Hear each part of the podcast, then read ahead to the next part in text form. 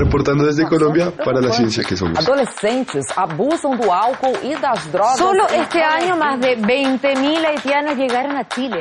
Reportando desde España para la ciencia que somos. La Dirección General de Divulgación de la Ciencia de la UNAM, el Instituto Latinoamericano de la Comunicación Educativa y Radio UNAM presentan La ciencia que somos. Iberoamérica al aire. Iberoamérica al aire.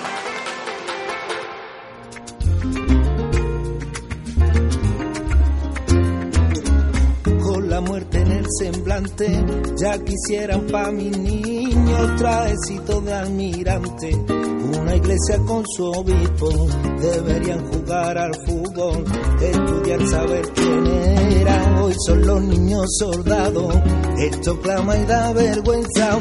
Quiero un mundo donde amar, querer, esté por encima de la fe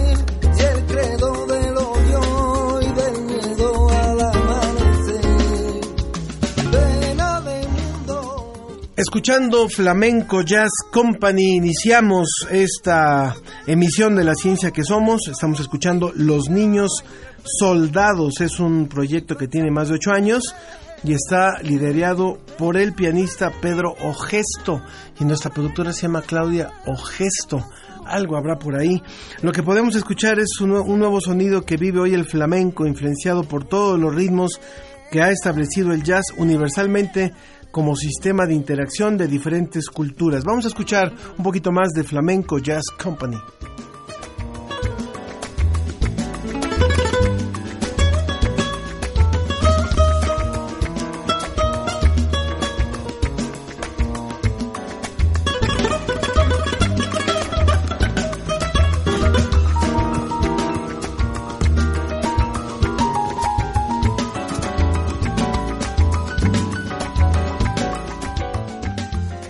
Mucho gusto saludarle. Hoy no está mi compañera eh, Sofía Flores. Eh, en nombre de los dos, yo les saludo. Soy Ángel Figueroa. Y como siempre, los invito a que participen con nosotros, que hagan con nosotros la ciencia que somos. Lo invitamos a que se ponga en contacto con nosotros a través de nuestras redes sociales. En Facebook, La Ciencia que Somos. Y en Twitter, arroba Ciencia que Somos. Esto le vamos a presentar hoy.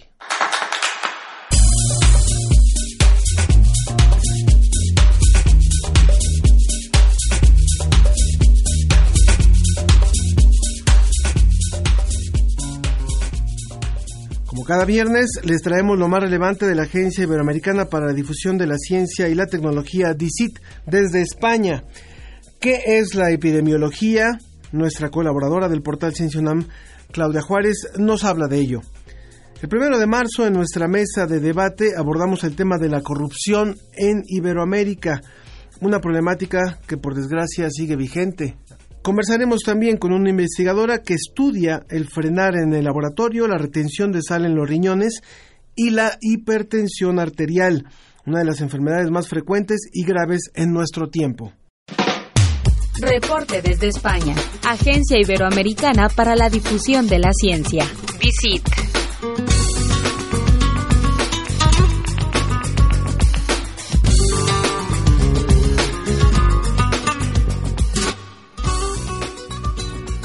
Me da mucho gusto darle la bienvenida a nuestro amigo José Pichel de la Agencia Iberoamericana para la Difusión de la Ciencia y la Tecnología, DICIT, con su reporte desde España. Cuéntanos, José, ¿cómo estás? Buenos días. Hola Ángel, muy buenas tardes o buenos días para vosotros, como, como siempre digo. Un saludo. Pues cuéntanos cuáles son las notas más importantes que, que tenemos en DICIT en esta semana.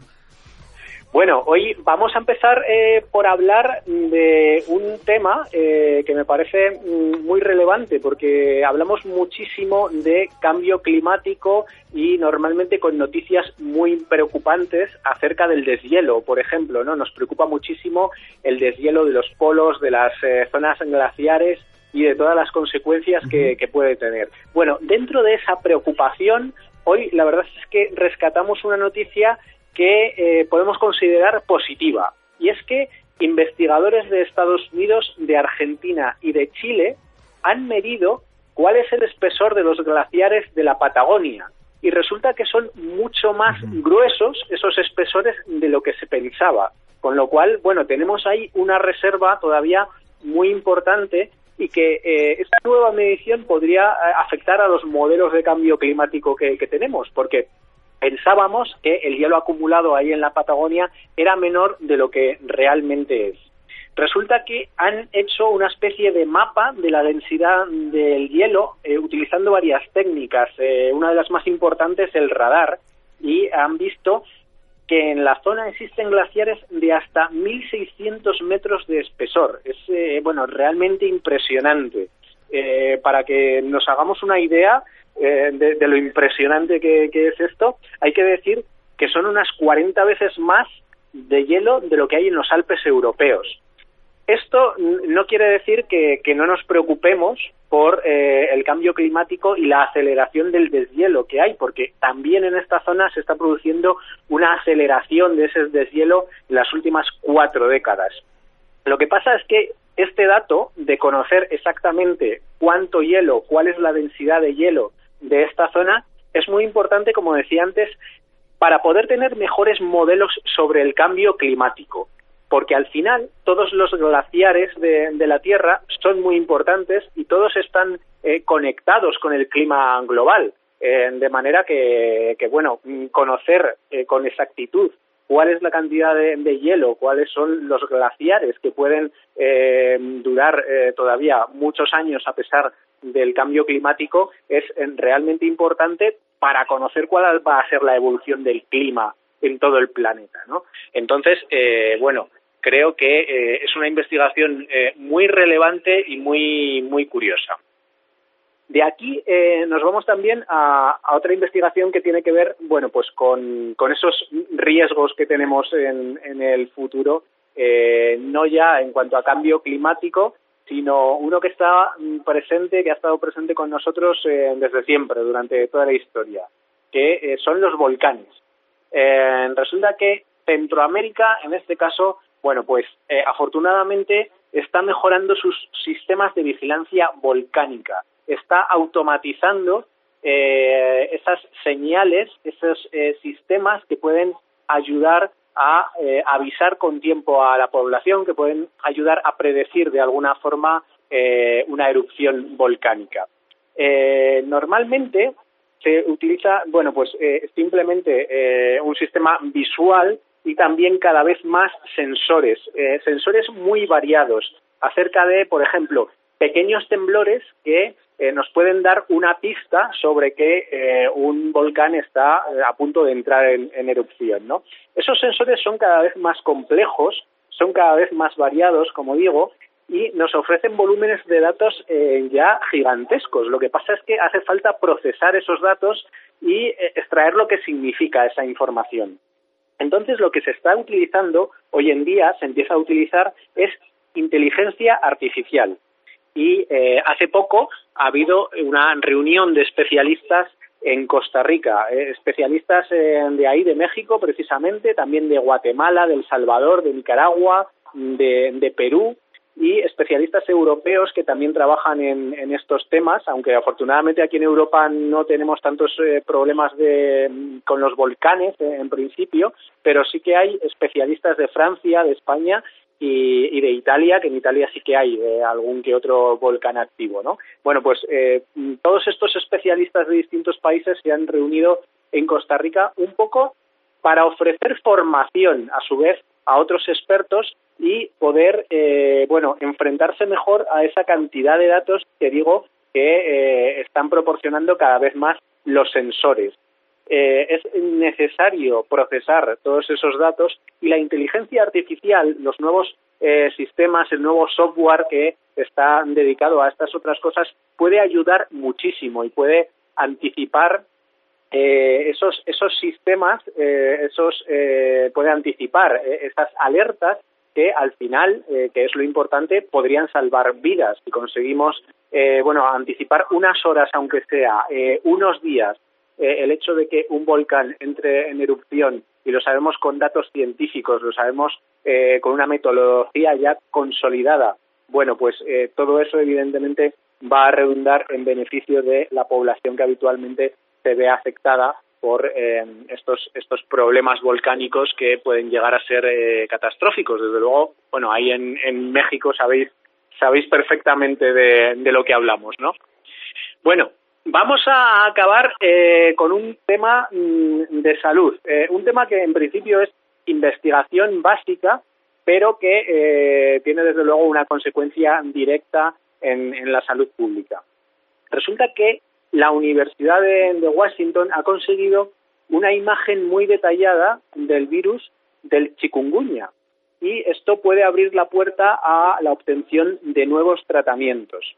Eh, hablamos eh, de la importancia que tiene eh, este virus, el chikungunya, en la región de Latinoamérica y el Caribe y, en particular, bueno, en, en, la región del Caribe en los últimos años se han descubierto mosquitos portadores del virus y digamos que se han disparado las alarmas, ¿no? Entonces todo lo que sea aumentar el conocimiento en torno al virus, pues desde luego va a redundar en un gran beneficio.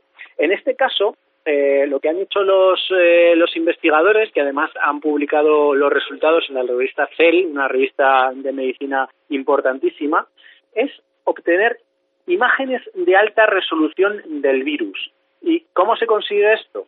Bueno, pues resulta que es un virus que está atrapado en una proteína y a su vez en ratones, en eh, modelos de experimentación animal que tienen la enfermedad y en los que podemos estudiar eh, todas estas cosas. El hecho de obtener eh, la imagen del virus a, gran resolución, eh, podemos imaginar también, yo creo que son más populares, quizá populares entre comillas, las imágenes de otro tipo de virus, por ejemplo, el virus del SIDA. bueno, estamos acostumbrados a ver este tipo de imágenes en, en, los medios de comunicación, ¿no? Sin embargo, bueno, pues cuando se trata de enfermedades mm, minoritarias, a pesar de, de, bueno de la importancia que puede tener en este caso el chikungunya no tenemos tan clara esa imagen pero también se puede obtener esa imagen a gran resolución y las nuevas tecnologías lo están permitiendo hoy en día. Eh, realmente el hecho de tener esa, esa imagen de cómo es el virus puede ayudar muchísimo en la investigación, en la obtención de medicamentos, pero también de vacunas, porque eh, esa imagen nos permite saber mucho mejor cómo podemos atacar al virus, eh, cómo podemos saber qué, partes tiene, cómo eh, nos podemos defender de él a través de, las vacunas y demás, ¿no? con lo cual, bueno, pues creo que puede ser un avance muy importante ante una enfermedad que no es ninguna broma, es una enfermedad muy seria que puede derivar, por ejemplo, en artritis crónica y eh, que afecta, mm, mira, desde 2013 afecta a más de un millón de personas en las Américas, con lo cual, eh, bueno, pues tener este pequeño avance que puede ser, como decía, de investigación básica, eh, quizá se traduzca muy pronto en, en, resultados efectivos en la lucha contra el chikungunya. Muchas gracias, Ángel. Pues nada, pues esto es todo por mi parte eh, hoy, así que nos escuchamos eh, el próximo viernes. Un saludo para todos, buen fin de semana. La, ciencia, que, somos. Iberoamérica al aire.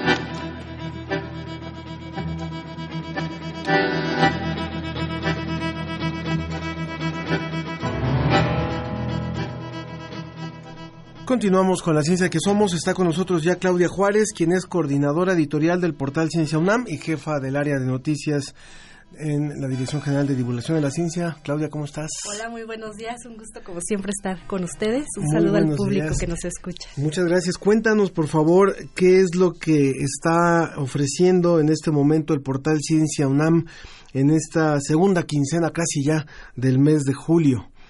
Así es, Ángel, pues en nuestra sección de lo más reciente les vamos a, presentar un, bueno, tenemos en, línea un artículo sobre la epidemiología, qué es esta área de la medicina, cómo trabaja, porque, bueno, ha habido a veces emergencias sanitarias, ¿no? Cuestiones de salud que no solo ponen en riesgo a países, sino también hay momentos en que la alerta sanitaria pues va a diferentes países, ¿no? Cuando se habla de pandemias. Y bueno, recordemos que en la primavera del 2009 México vivió uno de estos casos alarmantes, ¿no? Cuando empezaron los primeros brotes de influenza. Eh, ya posteriormente a través de diversos estudios, el Centro Nacional de Vigilancia Epidemiológica y luego posteriormente en Estados Unidos se hicieron estudios para determinar qué virus era el que estaba presentándose en la población porque no se tenía identificado. Entonces empiezan a los países a, a poner alertas y pues la disciplina que ayuda mucho en estos casos es la epidemiología. Entonces en este artículo podrán conocer cómo hace esta disciplina para determinar pues cuáles son las enfermedades más frecuentes en una población, cuáles son los riesgos, cuáles son las causas de muerte, ¿no? Por ejemplo, en México la diabetes y los padecimientos cardiovasculares, pues son los que a más mexicanos matan cada año. Y pues para eso eh, los epidemiólogos y bueno en particular toda esta información se concentra a través de la Dirección General de Epidemiología de la Secretaría de Salud. Es quien va concentrando esos datos y pues bueno ellos van determinando cuáles son los niveles de riesgo y cuándo hay que estar en alerta no entonces les invitamos a leer este artículo porque bueno les recuerdo que Joe Snow es el que se le ha declarado, bueno, el padre de la epidemiología moderna y esto se remonta a 1848 cuando en ciertas colonias de Londres pues la gente se estaba muriendo con mayor frecuencia y sin saberse cuál era la causa, ¿no? Y después de analizar qué estaba pasando con estos casos, por qué se estaba incrementando el número de muertes, pues bueno, empezó a analizar muestras de agua y detectó que el líquido que estaban consumiendo en ese tiempo pues contenía el bacilo del cólera que en ese momento aún no había sido descubierto, ¿no? Entonces, casos así en cómo se van descubriendo causas de muerte cuando van apareciendo brotes en ciertas poblaciones es parte del trabajo que hace la epidemiología, así que los invitamos a Muy bien, ese es uno de los artículos que están ahorita en el portal Ciencia UNAM. ¿Qué más tenemos? Este artículo y hay otro eh, en particular, pues en Ciencia UNAM nos interesa cubrir mucho pues los temas ambientales. Sabemos que, que uno de los mayores desafíos actualmente pues es qué vamos a hacer para resolver la crisis ambiental que estamos enfrentando y uno de los problemáticas muy relacionada al aumento de la población que necesitamos cada vez más alimentos, cada vez más recursos. Eh, nuestros patrones de consumo pues requieren cada vez más más este bienes, pues uno de los mayores problemas es la deforestación. Y pues bueno, esto que ocasiona el cambio de uso de suelo, ¿no? De bosques, selvas, que se quiten árboles, sobre todo para la producción de alimentos. En este caso, la ganadería es una de las actividades que, que más eh, está provocando que se estén arrasando eh, pues bosques en, en, varios países y sobre todo la ganadería extensiva, ¿no? Es decir, este tipo de ganadería que son muy pocas cabezas de vaca por hectárea y lo cual provoca mucho desgaste del capital natural mientras que el capital ganadero, por decirlo de esta manera, pues no es tan tan abundante. Entonces, lo que se está proponiendo ahorita en ver qué estrategias estamos haciendo, digo, necesitamos alimentos, necesitamos ganadería, necesitamos agricultura, pero de qué manera hacemos para hacer pues más amigables estas actividades con el ambiente y pues bueno, nos interesa eh, seguir qué están haciendo eh, los investigadores y una de, de, ellas es la doctora Melanie Kolb. Ella es investigadora del Instituto de Geografía de la UNAM y ella está participando en una plataforma que se llama Plataforma Intergubernamental en Biodiversidad y Servicios Ecosistémicos.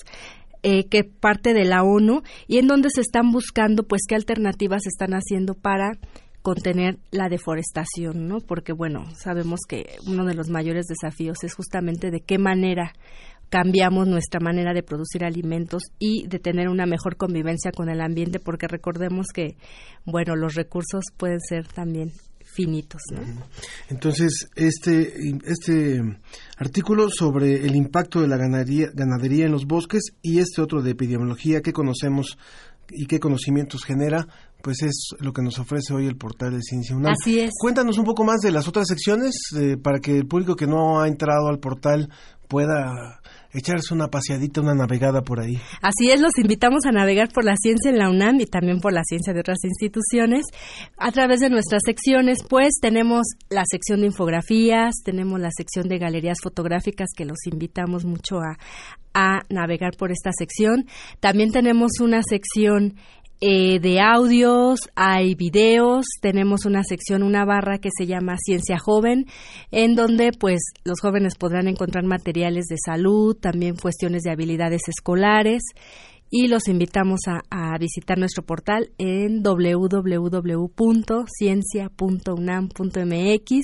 También los invitamos a seguirnos en redes sociales, también búsquenos como Ciencia UNAM y pues los invitamos a explorar nuestro sitio, a navegar. También tenemos una sección en donde pueden conocer los dos subsistemas de la investigación que tiene la UNAM, el subsistema de la investigación científica y el subsistema de humanidades, porque nuestro portal, bueno, tratamos de incluir, somos incluyentes de todas las disciplinas, tanto de ciencias naturales, ciencias sociales y humanidades, que es lo que pueden encontrar en nuestro portal. Así que los invitamos.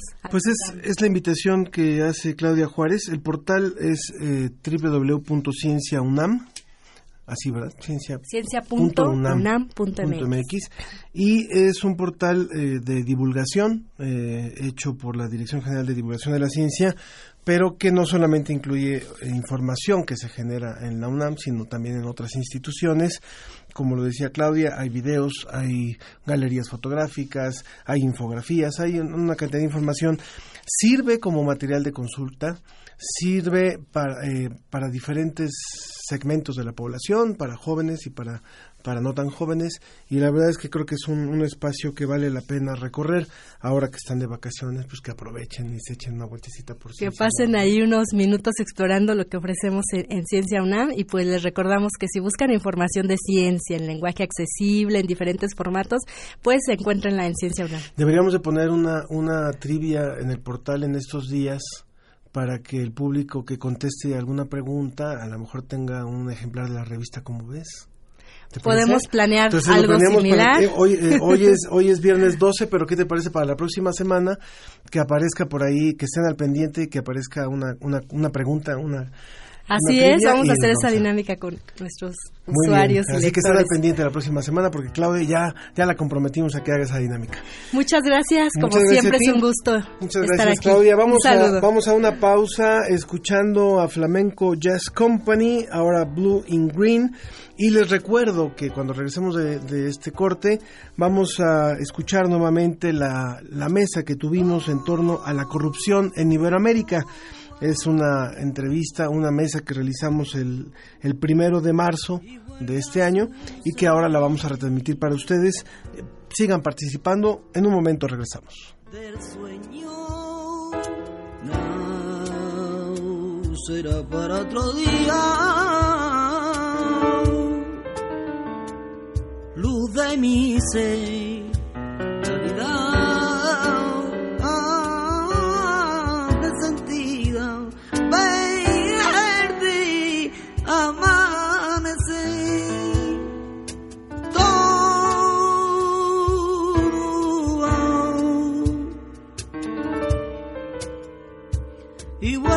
vuelve a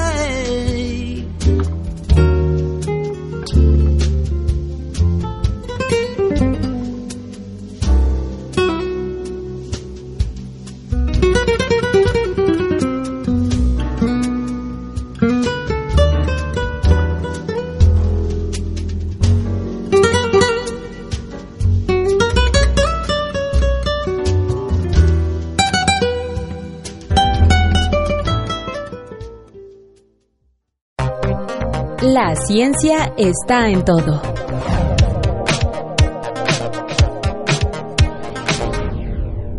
¿Dónde se encendió la llama de nuestra cultura y nuestra historia?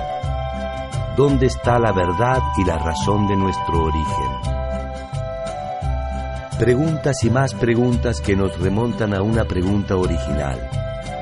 ¿Cómo se pobló América?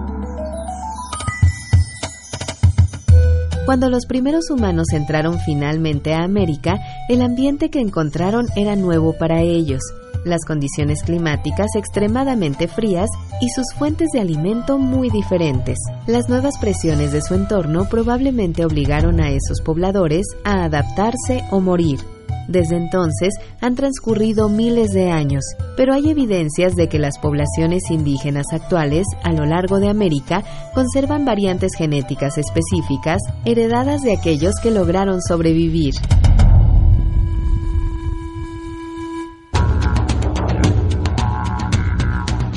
En fecha reciente se observó que los inuit o esquimales de Canadá y Groenlandia tienen una variante genética que surgió hace unos 18.000 años.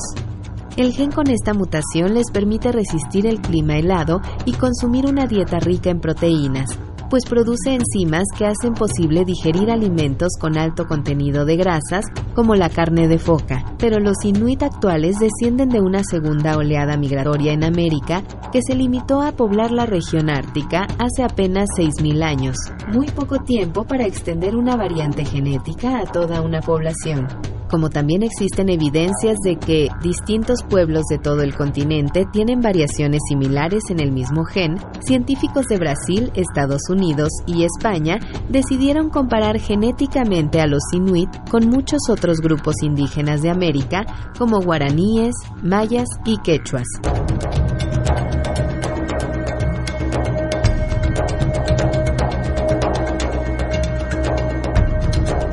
El equipo, coordinado por Tabitha Hunmayer de la Universidad de Sao Paulo, observó que la variante genética que facilita digerir las grasas no se limita a los habitantes del Ártico, sino que se presenta de manera generalizada en todo el continente americano. En cambio, esa mutación no se encontró cuando se estudiaron los restos fósiles de un habitante de Siberia fallecido hace 20.000 años.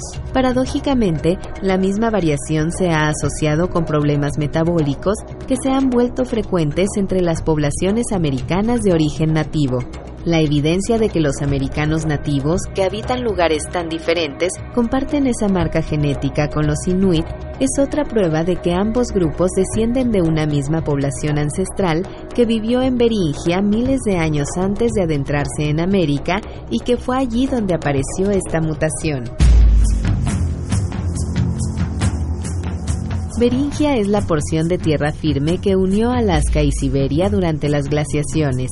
Hace alrededor de 23.000 años llegaron allí migrantes de distintas regiones de Asia y permanecieron en el lugar durante entre 5.000 y 8.000 años, antes de que los glaciares comenzaran a derretirse, abriendo un corredor terrestre que les permitió poblar el resto de América. Debido a la presión selectiva en Beringia, las personas con la variante genética que les permitía procesar las grasas tuvieron mejores oportunidades de dejar descendientes en comparación con aquellos que carecían de la mutación. Como resultado, esos primeros americanos poblaron todo el continente y propagaron su variante adaptativa a lo largo de paisajes muy diversos. Un ejemplo claro de la selección natural en acción.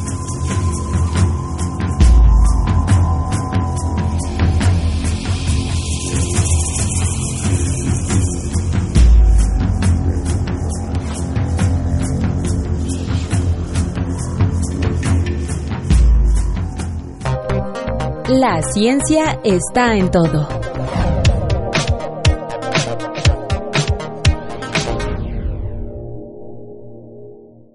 Continúa La, ciencia, que, somos. Iberoamérica al aire.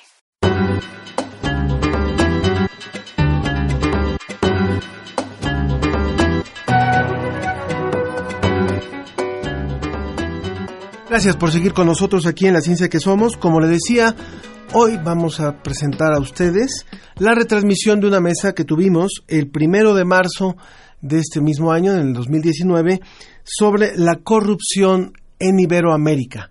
Escuchemos.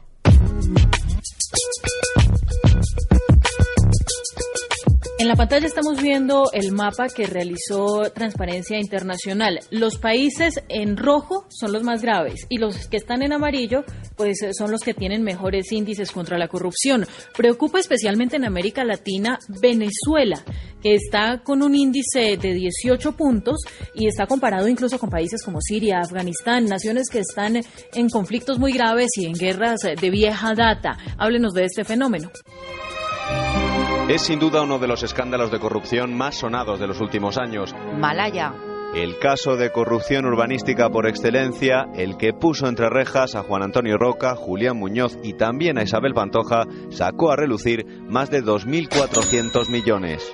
Pese a que Pemex y la Secretaría de la Función Pública sabían de anomalías en el otorgamiento de contratos a la empresa Odebrecht en México, la petrolera le dio más obras en lugar de sancionar a esta constructora, según lo reveló la investigación de Mexicanos contra la Corrupción y la Impunidad. En Dinamarca y Nueva Zelanda la gente le gusta tanto la plata como en Bogotá, en La Habana y en Washington. Pero son menos corruptos que nosotros. ¿Cómo se explica eso? O sea, tenemos un problema cultural en América Latina con la corrupción. Tenemos un problema cultural gravísimo porque la corrupción es parte de la vida cotidiana. Está corrompido el ciudadano porque el ciudadano para abreviar un trámite eh, prefiere comprar a un funcionario y el funcionario prefiere venderse. Entonces, desmontar ese sistema de corrupción es muy complicado y requiere al mismo tiempo un esfuerzo muy grande por evitar la impunidad. Y ahí es donde está el problema. Y esa es la diferencia entre Nueva Zelanda, Dinamarca y el resto del mundo.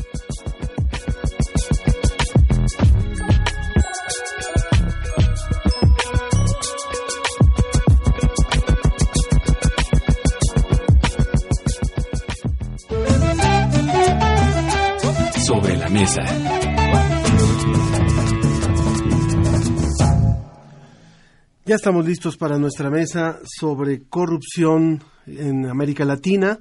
Y bueno, pues durante su campaña el presidente eh, López Portillo decía la solución somos todos y después se acuñó la corrupción somos todos. También decía eh, la Vox Populi decía no importa que robe pero que salpique. Y en tiempos de Carlos Juan González, un político pobre es un pobre político. O lo que decía Gonzalo Santos, un ex eh, general revolucionario, que decía la moral es un árbol que da moras. En fin, eh, esto nos da paso, nos da pie para poder eh, abordar este tema que hemos propuesto para la mesa de hoy. Y está ya con nosotros la licenciada Fabiola Navarro. Ella es coordinadora del Observatorio de la Corrupción e Impunidad. Es un proyecto del Instituto de Investigaciones Jurídicas de la UNAM. Gracias por estar aquí, Fabiola. Un placer. Bienvenida. Y también vía telefónica está el maestro Diego Salazar. Él está en Perú y él es investigador en Herb and Government y candidato a doctor en el King's College de Londres. ¿Qué tal, maestro? Muy buenos días. Gracias por la invitación. Muchas gracias por participar con nosotros y bueno, eh, creo que es muy complejo eh, querer abordar en escasos 30 minutos todo el tema de la corrupción.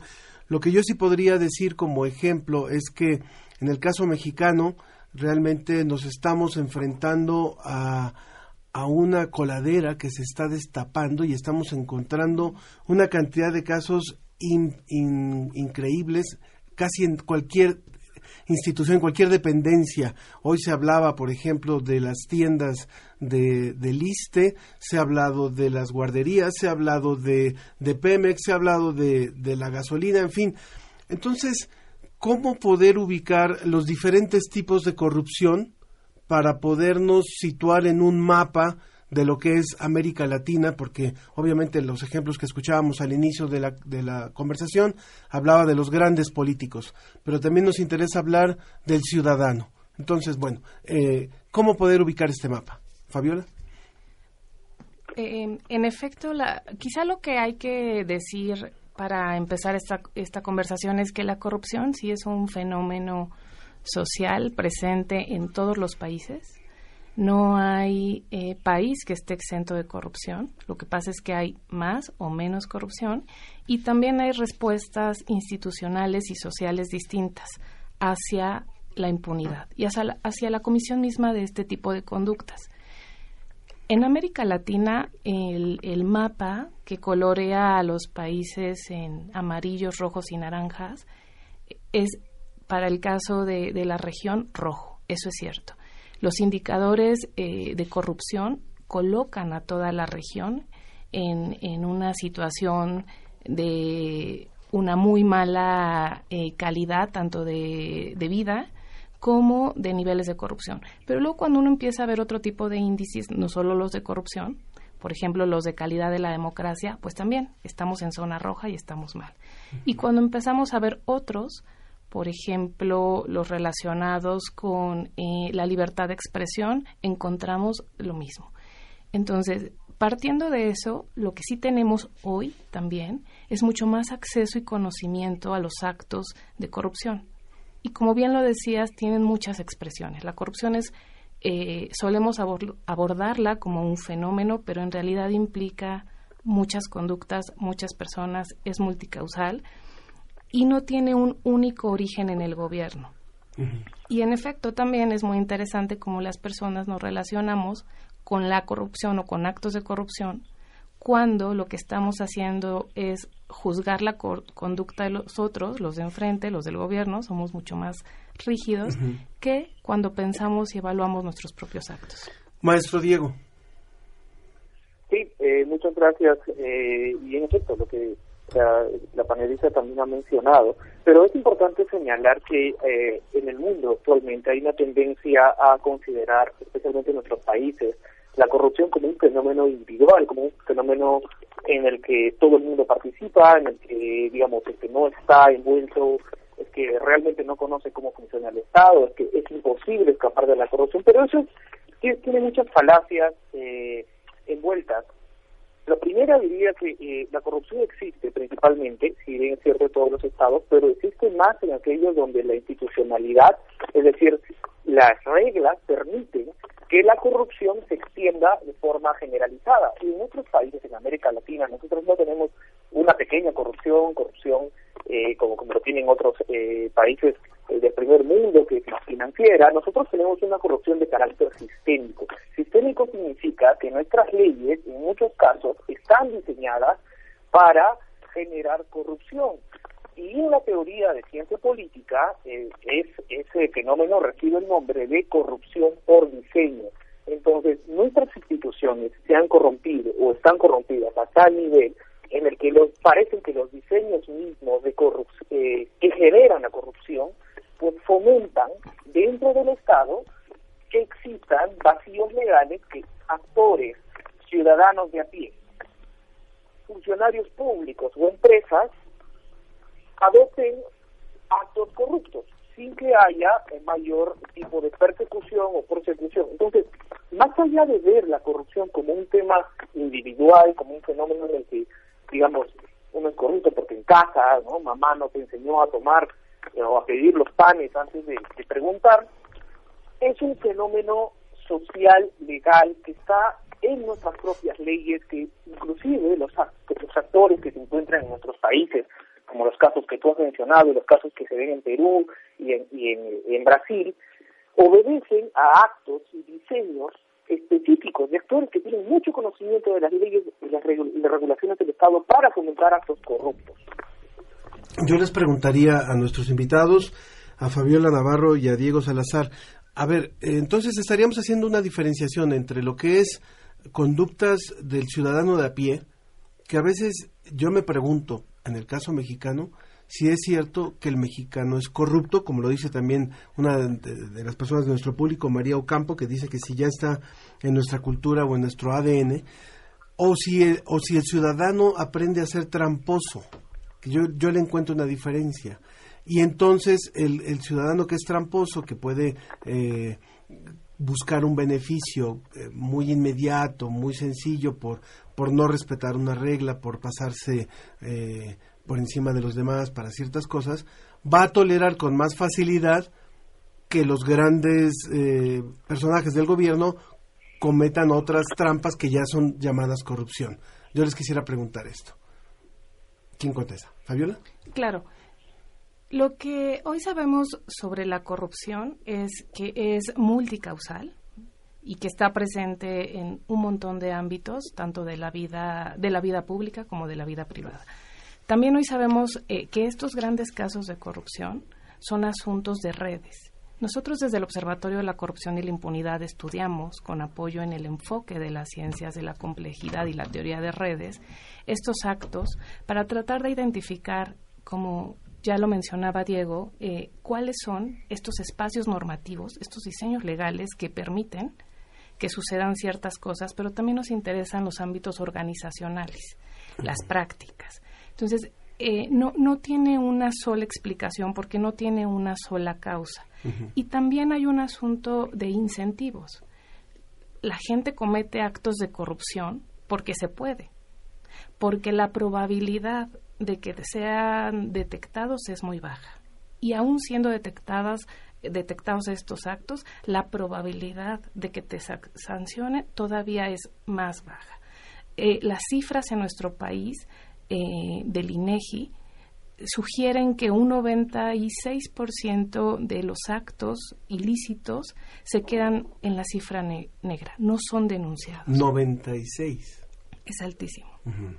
Y considera que del porcentaje de delitos o actos de corrupción en general que sí son denunciados, la probabilidad de que sean investigados y enjuiciados y sancionados los responsables, pues todavía disminuye mucho más.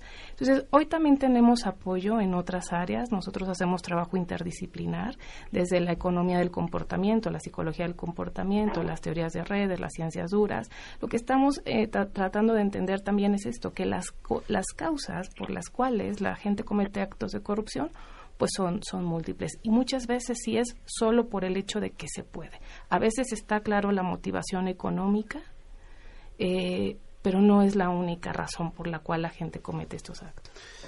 Eh, maestro Diego, en el caso de ustedes eh, allá en Perú, que también han tenido casos muy, muy sonados, ¿qué tanto han hecho esta combinación de las ciencias de la complejidad para estudiar la corrupción o van más en el sentido de administración pública o van más en el sentido de las ciencias sociales?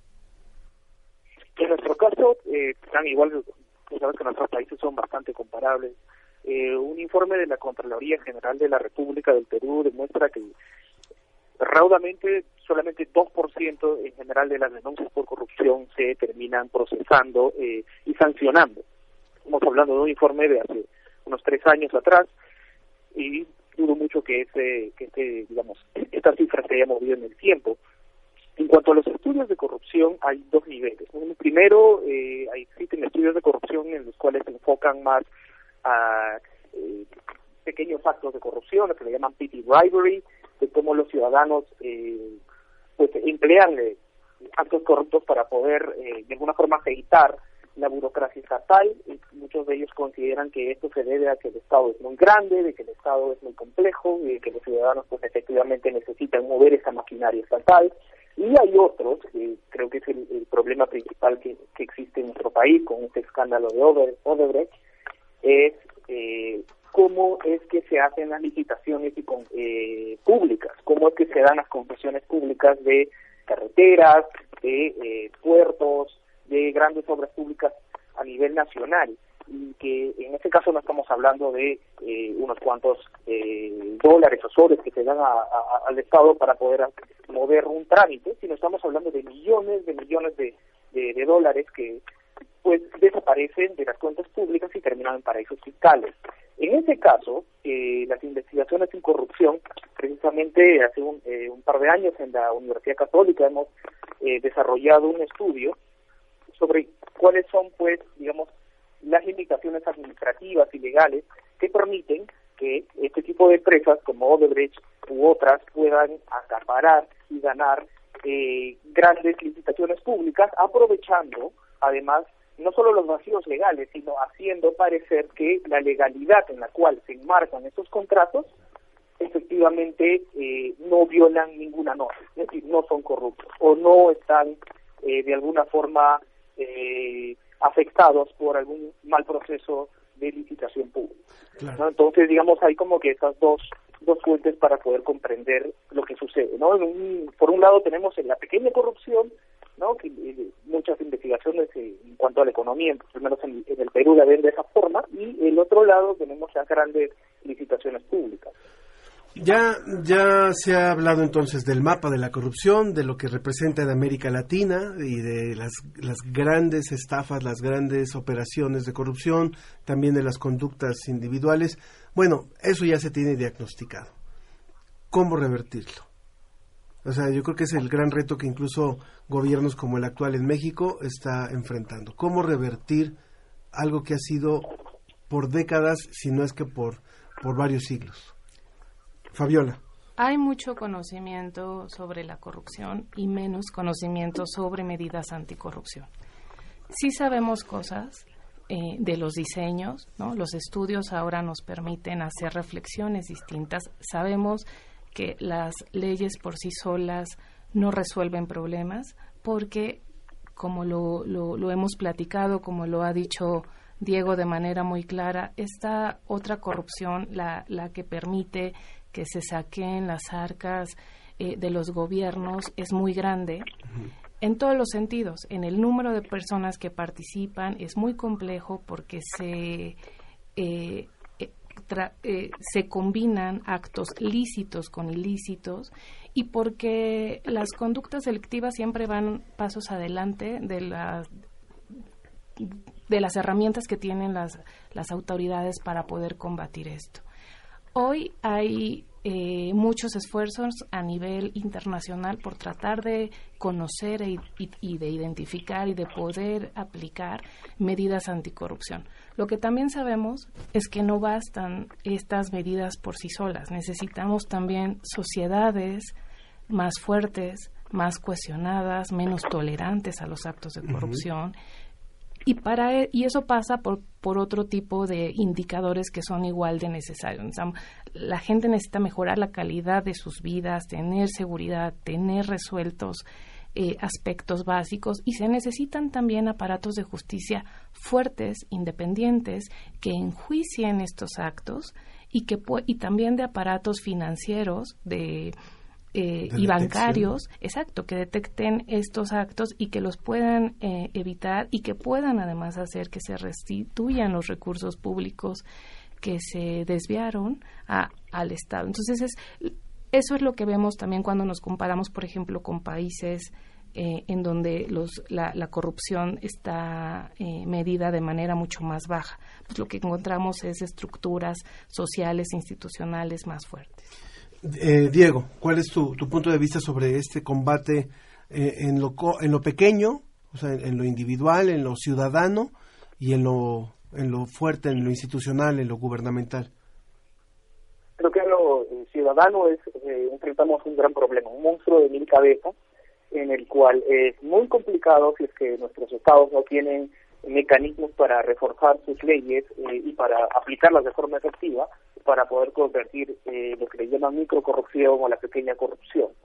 Pero yo creo que el ejemplo debe venir de arriba. Estamos hablando de, de, la parte política, de la parte administrativa del Estado. Y en ese caso sí existen mecanismos legales en los cuales eh, legales y, también institucionales que se pueden emplear para poder combatir la corrupción y sancionarla públicamente.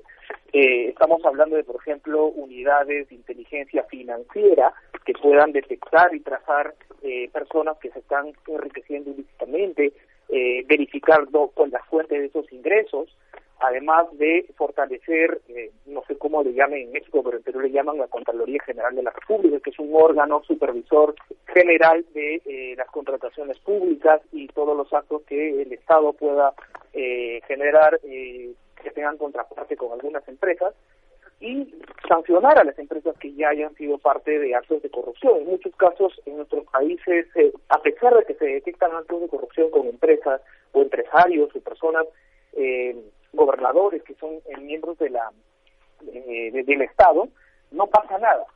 Entonces, esta sensación de impunidad arriba en el gobierno también se, eh, se manifiesta en la parte individual, en la parte de las personas en sus interacciones diarias. No, estamos, no son dos niveles desconectados, pero yo creo que sí en, la parte gubernamental tenemos muchas más herramientas que en la parte de la pequeña corrupción. No sé hasta dónde consideran que entonces en sociedades como las nuestras, como las latinoamericanas, eh, sumado a las medidas eh, cupulares, las medidas de, esta gran corrupción, se necesitarían una serie de, campañas, además de, por supuesto, prever de, los elementos básicos a la sociedad, que era lo que decía Fabiola, pero también estrategias de comunicación que, que refuercen el valor de la honestidad, del valor del respeto a lo que es del otro, el respeto a, cierto orden que desgraciadamente pues se ha perdido, ¿no? No sé, o, o a lo mejor nunca lo hubo. Tú nos dirás, Fabiola. los estudios demuestran que en las sociedades, en los países en donde la cultura de la legalidad es mucho más fuerte, hay menos corrupción. Sin duda, sí. Eh, pero poco vamos a cambiar si solamente avanzamos en uno de los frentes del problema. Las campañas eh, que promueven los valores y además animan a la gente a que denuncie, que es una, una manera también de decir no toleres, se quedan cortas o son insuficientes y luego no existen esos mecanismos institucionales para que efectivamente se puedan eh, tramitar y se puedan resolver y se puedan sancionar esos casos. Hoy eh, nuestra legislación en México de, en materia anticorrupción prevé la figura de los denunciantes anónimos. Y está muy bien, pero luego lo que no hay es todo este desarrollo de cómo vamos a proteger a los denunciantes anónimos necesitamos generar esas condiciones para que las personas tengan la, tengan confianza en los gobiernos y puedan realmente poner a disposición información eh, que, conocen, que saben los mecanismos de operación que son los que permiten todos estos grandes actos de corrupción eh, y de saqueo de recursos eh, públicos. nos dice Rita Cebes desde la Torre Mayor, que ahí nos está escuchando, Dice, la corrupción se combate desde las instituciones. ¿Nace o se aprende la corrupción en la familia? Pregunta ella. Y dice, la familia es nuestra primera institución, la primera escuela. ¿Qué opinan de esto? Diego. Sí, bueno, yo creo que es, un todo. Nosotros eh, tenemos el ejemplo de, eh, yo creo que el principal ejemplo que tenemos en nuestros países es el de impunidad. Entonces, esa sensación de impunidad eh, también es aprendible. Hay, estudios que demuestran que la corrupción es un fenómeno que se aprende, que eh, violar las leyes y que no pase nada eh, son efectivamente actos que se aprenden en sociedad. Y más allá de que tengamos eh, valores en familia, necesitamos, que precisamente son familiares, necesitamos un tipo de valor, que es un valor público, una ética pública que permita al ciudadano reflexionar de cuál es su rol y su función como eh, habitante de México, de Perú, de Colombia, no sé, de, los, territorios en los que estamos. Entonces, eh, si bien es cierto, la familia nos puede dar eh, las, principales bases como para poder nosotros desenvolvernos en sociedad, necesitamos más allá de eso una ética pública. Y ética, ética pública tiene que promoverse, pues, eh, desde el Estado. Claro. Tengo, tengo un, un amigo que está casado con una chica española y digo, España tampoco es el ejemplo de la limpieza, ¿verdad? De, de, la, de la honestidad mayor, pero yo, ¿cómo, ¿cómo me dolió una vez un comentario que, que hizo la mamá de esta chica, es decir, una señora de 70 años, 70 y tantos años, que decía, a mí me gusta ir a México porque me recuerda a España de los años 50. Dice, me, me, recuerda mucho esa España anárquica donde mucha gente hacía lo que quería. Dice, y, y ahora ciertamente han cambiado algunas, han cambiado ciertas cosas en España ese comentario a mí me parecía muy revelador, ¿no? De, algo que no nos hemos dado cuenta que vivimos, que hacemos, que reproducimos y que pasa de generación en generación. Por eso yo muchas veces cuestiono si, si, si el mexicano, el ciudadano de a pie, es realmente corrupto o el nombre sería estramposo. Y ese, y ese sacar ventaja de en lo pequeño después te puede llevar a otros niveles mayores. No sé, Fabiola. Yo lo pienso en términos de, incentivos porque la, discusión cultural y del ADN es, es, muy problemática y si, si, me meto ahí saldría muy mal porque el tiempo no nos daría para que me pueda explicar mejor. Eh, pero yo creo que es eso, es un tema, primero sí, de, comportamientos sociales tolerados, aprendidos. Muchas de, la, de, de las cosas que hacemos es porque se puede y porque asumes que si los demás lo hacen, hay también un enojo hacia la, hacia la impunidad, ¿no? Y entonces si los demás lo hacen, ¿por qué tú no? Y, y luego está una decisión de evaluación de qué pierdes y qué ganas cuando haces algo bien y cuando no, ¿no? Eso en el, en el terreno personal, en la, en la relación cotidiana que tenemos con las personas. Y luego, eh, eh, justo esta idea de que es cultural se, se cae, se tira cuando tú ves el comportamiento de los mismos mexicanos o de las mismas personas de un país en otro país, en donde tú sabes que no se toleran eh, ciertas eh, conductas o faltas y no te vas a poner en riesgo porque tú respetas las normas, porque sabes que las normas se toman en serio y puede haber una consecuencia si tú no sigues esas reglas. Por supuesto. Eh, nos vamos acercando a la recta final. Eh, nos dice Blanca desde Aguascalientes que, que hay un poco de interferencia en la transmisión a través de Internet. Vamos a, consultarlo con, con Radio UNAM. Muchas gracias por esta información. Nos vamos al comentario final, maestro Diego Salazar, eh, investigador en Herb and Government y candidato a doctor eh, allá en Perú. Eh, ¿Cuál sería entonces la, la esperanza que podríamos dar para no, no irnos con un pequeño síndrome de depresión en este fin de semana después de hablar de, de, este tema que nos, que nos duele mucho como es el de la corrupción? Muy bien, eh, a pesar de que estamos eh, envueltos siempre en, escándalos de corrupción y parece que toda nuestra historia, nuestra política, eh, en gran parte de América Latina está definida por ese tema, yo creo que hay esperanzas y hay esperanzas eh, en dos sentidos. La primera es eh, desde la ciudadanía, si es que hay eh, algún tipo de presión ciudadana para poder esclarecer y generar transparencia en el sector público y para también eh, hacer una reflexión en relación a qué cosa eh, y por qué se generan estos actos de corrupción en el Estado, exigiendo además acciones concretas, eh, pues sí, si es que si es posible que podría haber algún tipo de eh, eh, reforma o de movimiento hacia eh, el diseño de nuevas instituciones e instrumentos. Pero nuevamente, este es un problema de acción colectiva, es un problema de, de que también eh, haya, pues, ese tema entra a la agenda y, y no termine como un, un, un, tema más que se olvida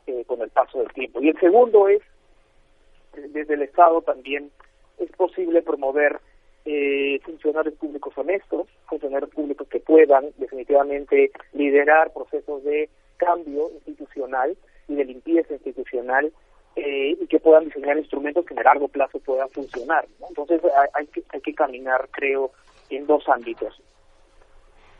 Por supuesto. Eh, le, por favor, Fabiola, tu comentario final. El que hoy se hable más de corrupción y el que la corrupción y sobre todo el anticorrupción forme parte de las agendas públicas de los gobiernos me parece que es una mejor situación que la que teníamos antes. Hay muchas áreas y muchos espacios en los cuales podemos, tanto desde la sociedad en lo individual como en lo colectivo, relacionarnos de manera diferente y ser más exigentes y menos tolerantes yo creo que eso es, es bueno. Cada vez también hay más eh, movimiento de la información y menos espacios para ocultarla, porque cada persona con un celular se vuelve un potencial denunciante uh -huh. de esto. Y entonces a mí me gusta la reflexión eh, que se ha instalado en, en, toda la región, especialmente por hablar solo de América Latina, porque estos grandes casos también nos dan una gran oportunidad de hacer las cosas diferentes. Pues ojalá, ojalá que sea un, un paso hacia adelante. Yo sí creo que lo que lo que está ocurriendo ahora en el caso por lo menos mexicano es una, es algo nuevo, es algo que que nos se nos estrella en la cara y bueno, eh, veamos cuáles van a ser los resultados y cuál va a ser el fin de esta estrategia o el proceso de esta estrategia. Muchas gracias a nuestros dos invitados, maestro Diego Salazar, allá en Perú, que tenga un excelente fin de semana. Muchísimas gracias. Eh, y también gracias por la invitación. Gracias, gracias por colaborar con nosotros. Y también Fabiola, muchas gracias. Fabiola Navarro, licenciada, coordinadora del Observatorio de la Corrupción e Impunidad del Instituto de Investigaciones Jurídicas de la UNAM. Muchas gracias. Un gusto. Saludos a todas y todos. La ciencia que somos. Iberoamérica al aire. La Dirección General de Divulgación de la Ciencia de la UNAM presenta Hashtag Ciencia o Ficción. La luna caerá sobre nosotros. Es una ficción. Aunque estaría de película, nunca veremos caer la luna. Lo que sucederá en miles de millones de años parece menos dramático, pero es igualmente impactante. ¿Te lo cuento? Imagina la órbita de la Luna, es decir, su camino alrededor de la Tierra. Ese camino no es totalmente circular, sino elíptico. Cuando la Luna está más cerca, nos separa de ella una distancia de 360.000 kilómetros, pero cuando se formó, estaba más cerca, a solo unos 22.500 kilómetros de nuestro planeta. De hecho, todavía en la época de los primeros humanos, estos debieron disfrutar de una luna espectacularmente grande.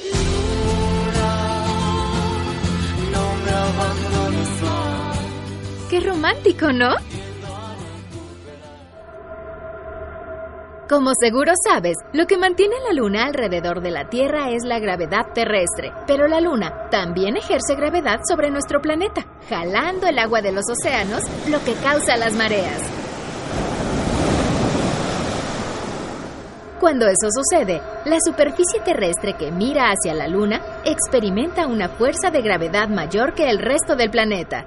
Esto le provoca un leve alargamiento, como si a la Tierra le saliera un chipote que se llama protuberancia de marea. Ese chipote tiene a su vez un efecto gravitatorio sobre la Luna y la empuja ligeramente. Como resultado, la Luna se aleja unos 4 centímetros cada año. Con el tiempo, la órbita lunar será tan amplia que en miles de millones de años tardará hasta 47 días en darle la vuelta a la Tierra. Pero como nuestro planeta también girará más lentamente, sus tiempos de rotación serán iguales y ambos se mostrarán la misma cara permanentemente. Es decir, la mitad del planeta ya nunca tendrá luz de luna. ¿Quieres descubrir alguna ficción? Escríbenos en Twitter con el hashtag Ciencia Ficción y síguenos en arroba ciencia-unam. Esto fue una producción de la Dirección General de Divulgación de la Ciencia de la UNAM. Hashtag Ciencia o Ficción.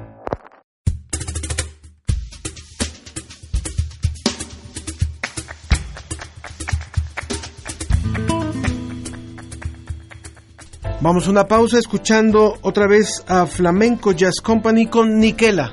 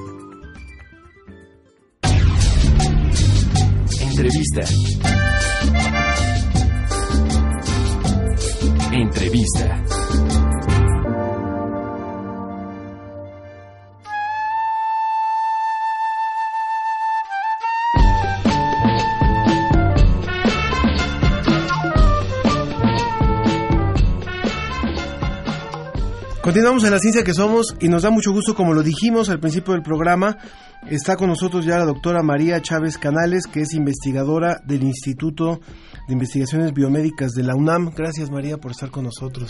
Muchas gracias por la invitación.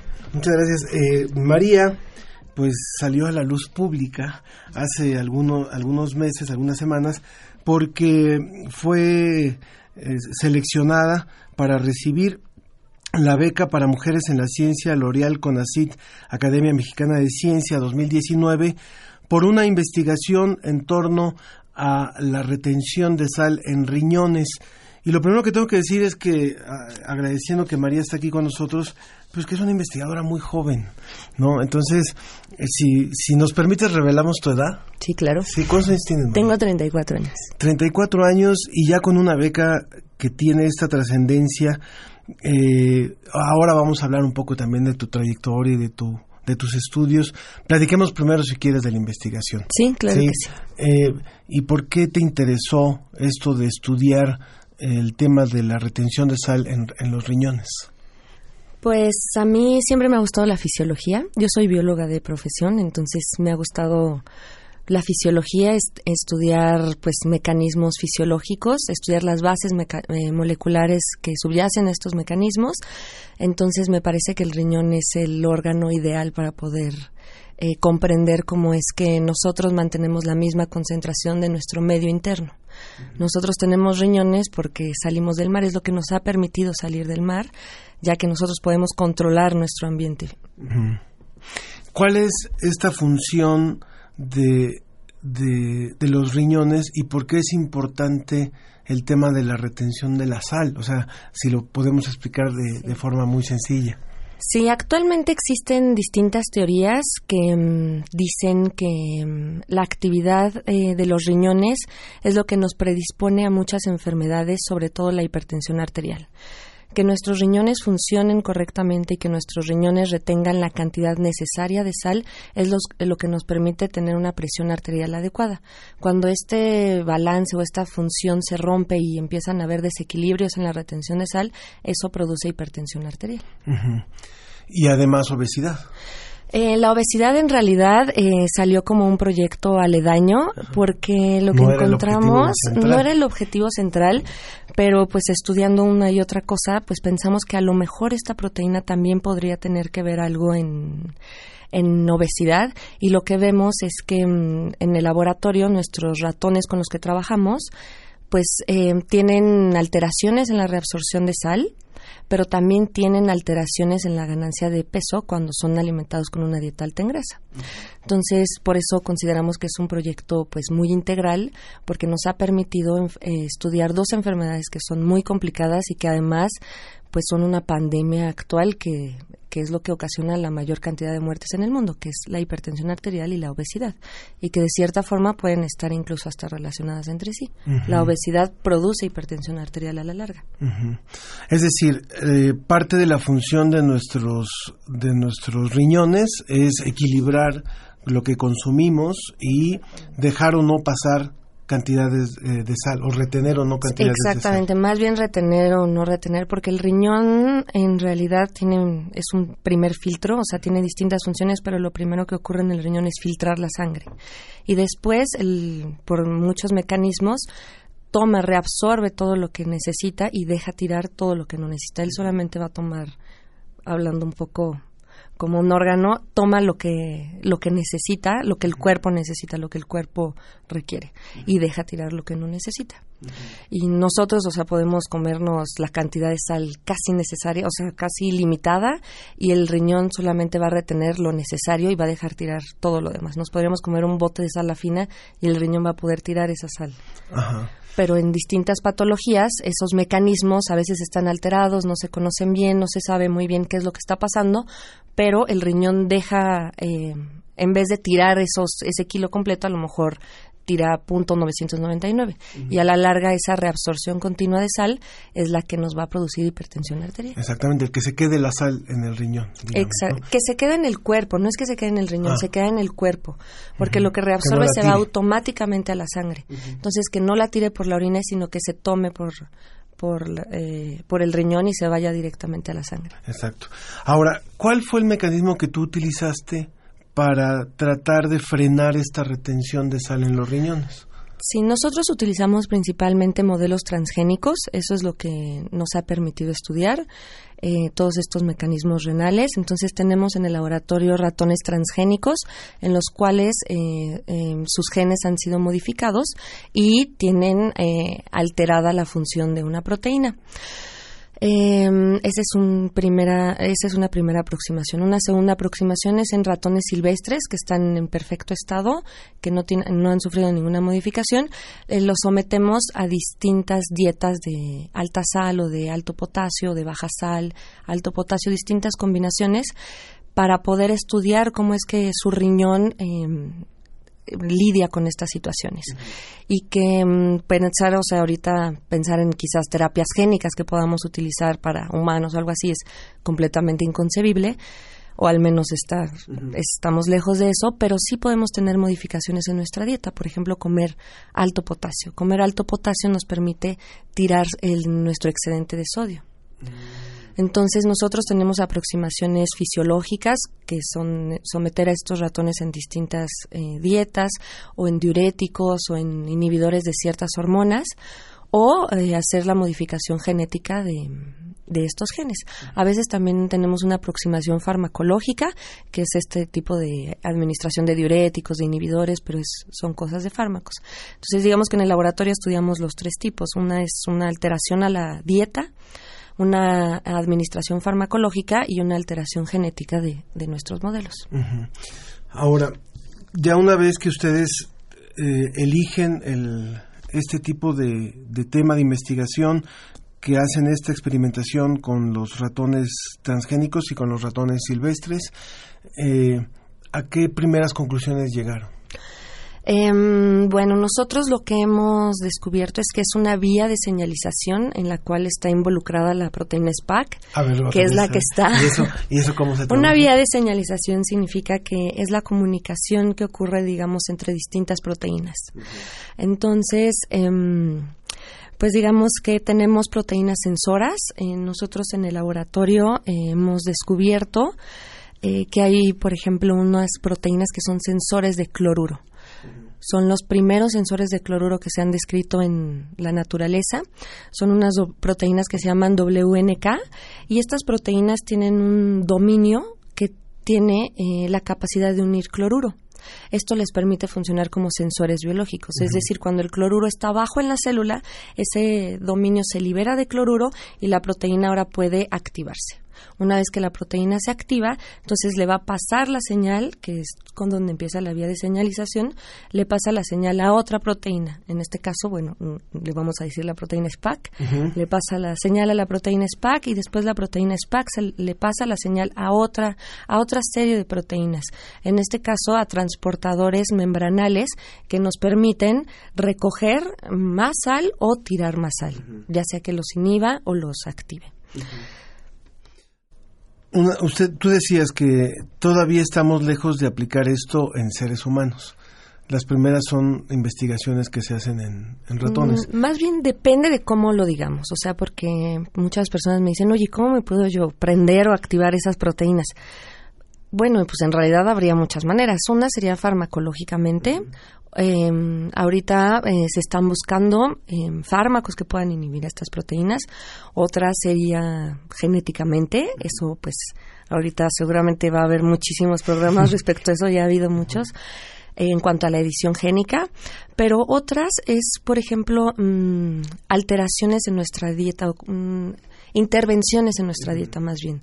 Entonces nosotros sabemos que estas proteínas también se regulan por potasio tienen también una capacidad de percibir el potasio, que todavía es, lo que estamos entendiendo en el laboratorio, estamos tratando de entender en el laboratorio, cómo el potasio se puede traducir también a esta concentración de cloruro. Entonces, si nosotros comemos alto potasio, sabemos que vamos a inhibir estas proteínas. qué contiene alto potasio? ¿Qué contiene alto potasio? Nueces, almendras, aguacate, jitomate. Nueces, almendras, aguacate, jitomate. Jitomate, em, el plátano, pero bueno, el plátano tiene la complicación de que tiene muchísimo azúcar, entonces pues mejor dejar pasar el potasio pero, por ejemplo, la glucosa. justamente cuando cuando algún médico recomienda un buen consumo de potasio es ahí ahí lo estás diciendo, no solamente es el plátano, que ese es el más recurrido, ¿no? Sí. Se sabe que tiene mucho Exacto, sí, pero el plátano ahora tiene la la complejidad que tiene muchísima azúcar, entonces pues a veces eh, pues es una por otra, pero las nueces y las almendras tienen incluso más potasio que, que lo que tiene el plátano y, son más saludables, el jitomate, todos los vegetales tienen tienen muchísimo más, que de hecho es la dieta que comían nuestros antepasados, la dieta paleolítica que ahorita le llaman mucho y que en realidad tiene una razón de ser porque era poca sal. Hay lugares en los que hay muy poca sal. Por ejemplo, hay desiertos en Brasil que verdaderamente el acceso de los animales a la sal es mínimo. Ellos, su principal em, electrolito que consumen es el potasio. Ahora, si nos puedes decir, por ejemplo, qué alimentos tienen mucho sodio, mucha sal. Mucho sodio, pues las carnes tienen más sal. Em, Bueno, estoy pensando en Las cosas sopas naturales. las sopas esas este, instantáneas No, son bueno, una bomba de exacto. sal, ¿no? Estoy pensando en cosas naturales porque ya en comida preparada, toda la comida preparada tiene kilos de sal. ¿Cómo cuál? O sea, las papas tienen kilos de sal, em, los refrescos no parece, pero tienen kilos de sal, tienen además otros iones como por ejemplo fosfatos, este, calcios, tienen em, muchas, em, pues tienen un gran contenido de sal. Todas las cosas que sean preparadas, la sal en realidad es, em, nos sirve para preservar la comida. De hecho, la palabra salario viene por sal, porque antes le pagaban a la gente con sal, porque era la manera en la que ellos tenían para preservar su comida. Eso les permitía almacenar grandes cantidades de comida. Entonces, todo lo que se ha preparado tiene un alto contenido de sa- de sal. Pensar en alimentos naturales, pues no sé si acaso se me ocurre a lo mejor un poco la carne y eso, porque también le tenemos que poner sal. La comida preparada es la que tiene muchísima sal. Entonces, con eso es con lo que hay que tener también mucho mucha atención. Sí, hay que tener mucha atención porque un riñón saludable, en realidad, como dije en un principio, puede, nos podemos comer un bote de sal fina y lo podemos tirar. Y en realidad, eh, pues eso sería la situación ideal, eso pasaría en todos, pero en realidad hemos visto que tenemos, hay poblaciones y hay todavía más personas que tienen cierta predisposición a retener un poquito más de sal.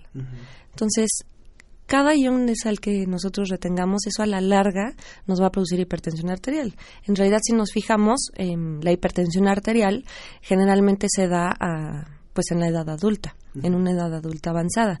Y eso es porque nuestro riñón ha estado acumulando poco a poco eh, sal. Dime, estamos platicando con María Chávez Canales, doctora investigadora del Instituto de Investigaciones Biomédicas de la UNAM y que fue reconocida, eh, obtuvo la beca para mujeres en la ciencia L'Oreal CONACIT, Academia Mexicana de Ciencia.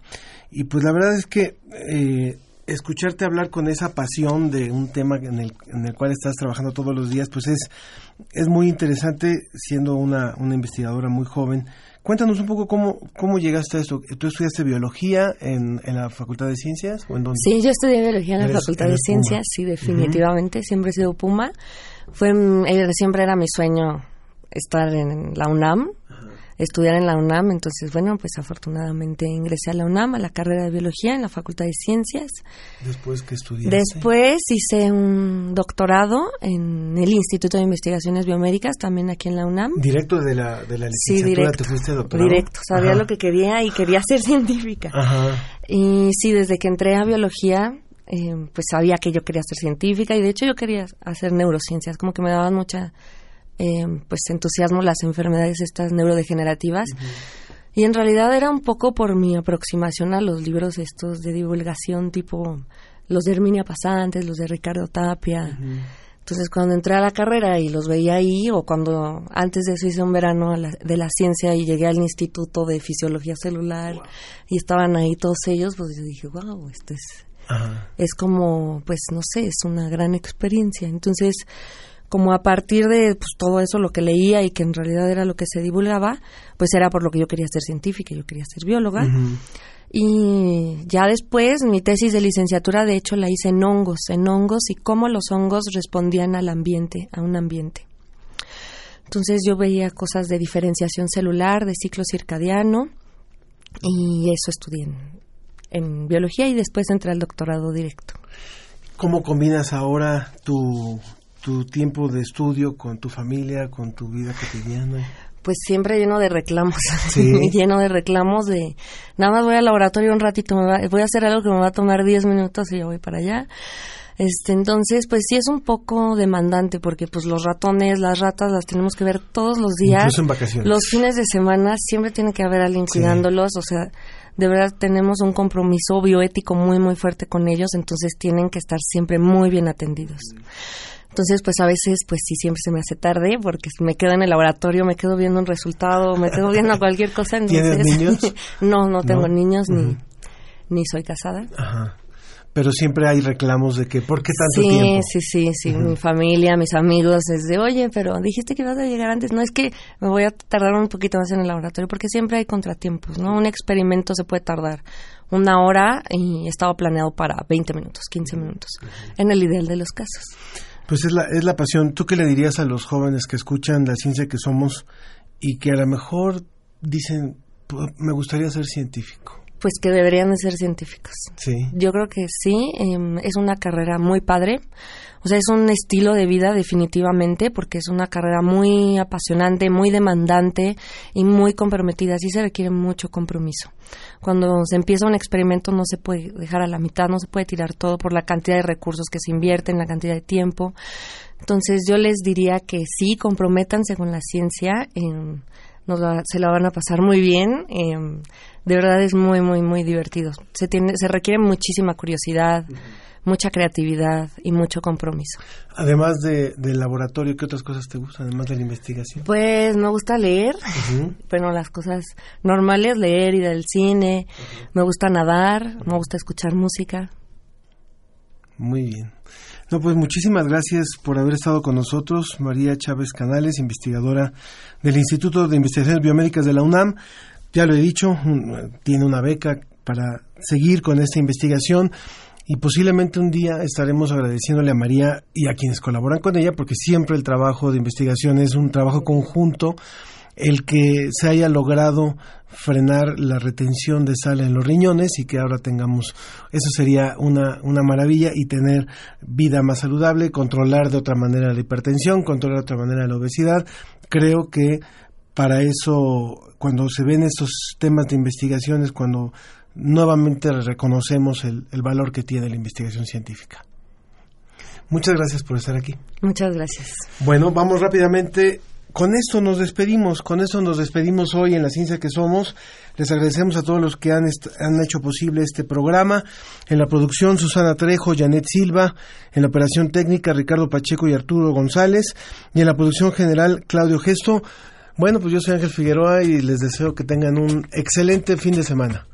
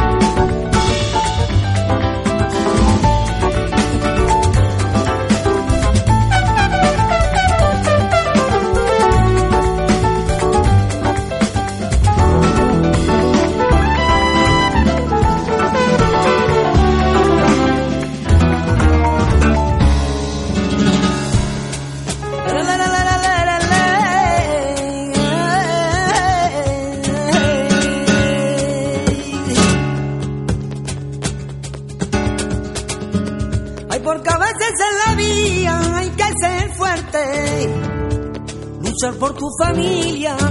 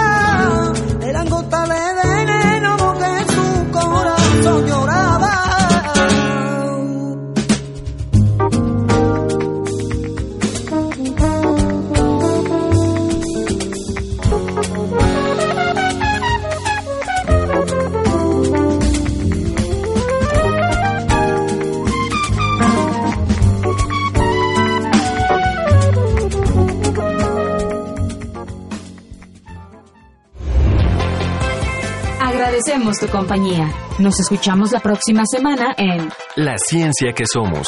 Iberoamérica al aire. una producción de la Dirección General de Divulgación de la Ciencia de la UNAM, el Instituto Latinoamericano de la Comunicación Educativa y Radio UNAM.